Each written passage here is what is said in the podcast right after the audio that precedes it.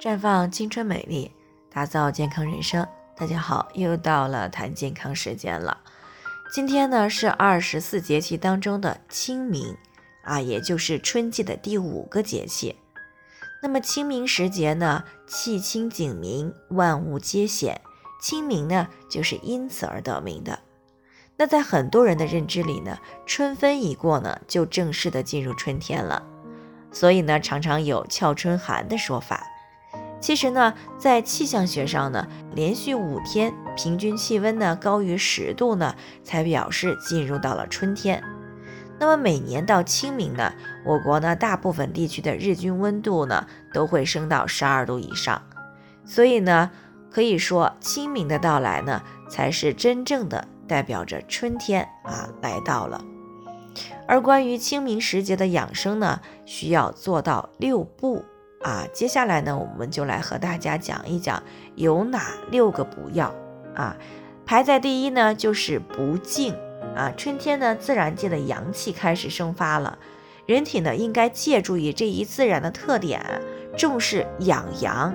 而养阳的关键呢是动，所以呢，这个时候呢，大家最好尽可能的多做室外的锻炼啊。不过老人呢，春练不要太早。啊，应该在太阳升起以后再外出锻炼。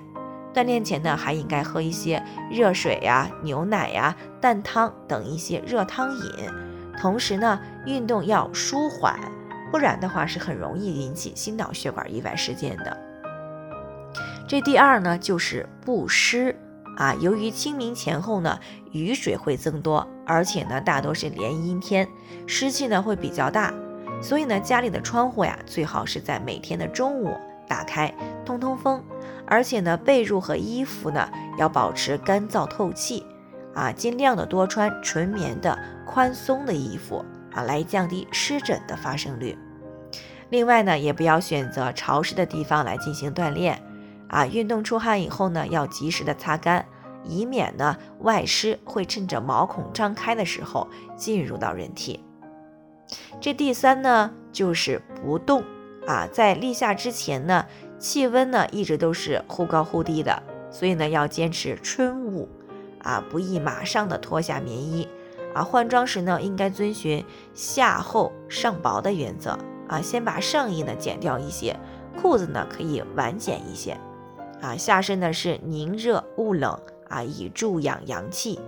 特别是患有慢性支气管炎、肺气肿的老年人啊，以及有痛经史的年轻女性，尽量不要使身体冻着受寒啊。接下来的一步呢，就是不酸啊。春天的饮食呢，应该是少酸增甘，因为呢，春天本来就是阳气上升的时候。如果这个时候呢，再吃一些收敛性的酸性食物，那么就很容易影响阳气的生发了。所以呢，这个时候呢，尽量少吃酸味儿的食物，比如说像羊肉啊、狗肉啊、鹌鹑呀，包括这个炒花生、炒瓜子儿，还有这个海鱼、虾、螃蟹一类的等等啊。不过呢，像这个山药啊、春笋啊，还有菠菜呀、大枣、韭菜这样甘温补脾的食物呢，可以适当的多吃一些啊，来帮助肝气正常的疏泄与生发。另外呢，还有一步就是不怒啊。春天阳气上升了，一不小心呢，就容易肝阳亢盛，会出现情绪急躁、易怒的问题。所以呢，这个凡事呀，要尽量想开一些。如果自己呀实在是疏解不了的话呢，啊，我们可以喝一些玫瑰、牡丹低聚肽茶啊，来疏肝解郁。最后一步呢，就是不忘。这里的不忘呢，主要是指尽量的少一些房事，特别是年龄偏长的一些人啊，本来呢阳气就相对不足了，春天呢是养阳的大好时机。那如果这个时候呢情欲妄动啊，而房事比较频繁，就会耗损气血，伤精元啊。所以呢这个时候呢，最好的要适当的节制房事啊，特别是体质差的一些人。那么以上呢就是清明节气给大家的一些养生的建议啊，希望对大家呢会有所帮助。最后呢还是要提醒大家，每个人的健康情况不同啊，需要具体分析呢才能有针对性的解决方案。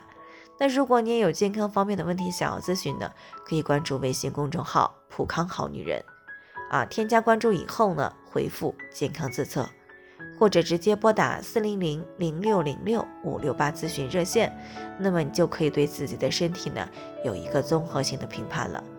健康老师呢会针对个人的情况做系统分析，然后给出个性化的指导意见。啊，这个机会呢还是蛮好的，希望大家能够珍惜。